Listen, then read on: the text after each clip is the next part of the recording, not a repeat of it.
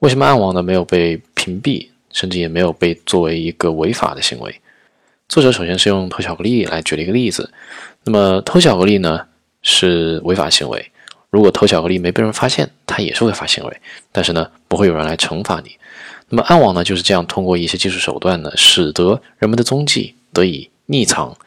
那究其原因，为什么这一网络没有被取缔呢？其实背后还有一些其他的原因，在于说这样的一个暗网，它背后的一些东西和一些使用的软件。需要一些官方、政府甚至军方一起联合去开发的。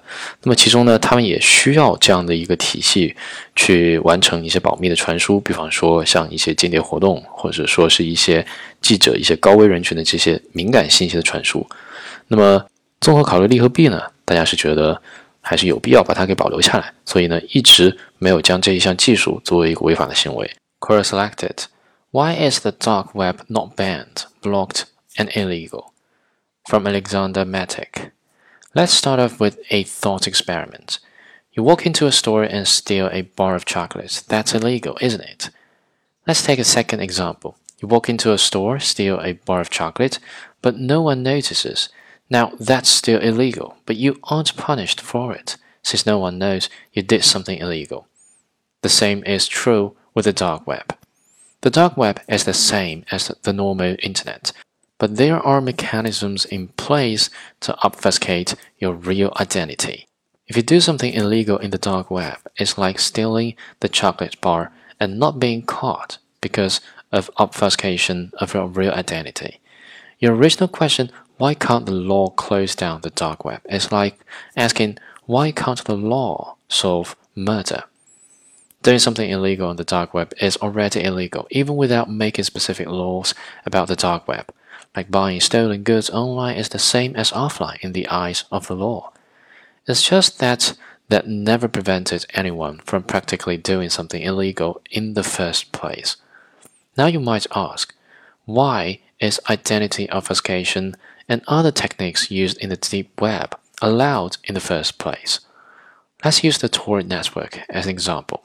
Tor is a system developed to obfuscate your identity, location, actions, etc developed by the U.S. Defense Advanced Research Projects Agency in combination with Office of Naval Research and other U.S. government sources.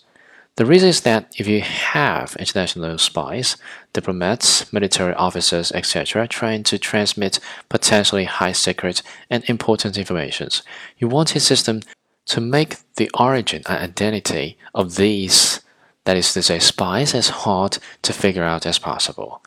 So you design a system that randomly bounces signals around between different computers to make it harder to follow a message. Now you have a problem.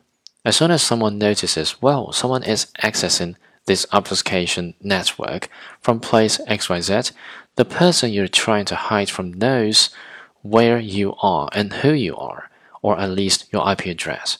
The only way to solve this is to have as many users as possible, using it for as many different use cases as possible. So no one immediately suspects you are using it to hide mission critical information. To give a non-computer example, let's say you're sitting in a room with 10 people, you choose one person.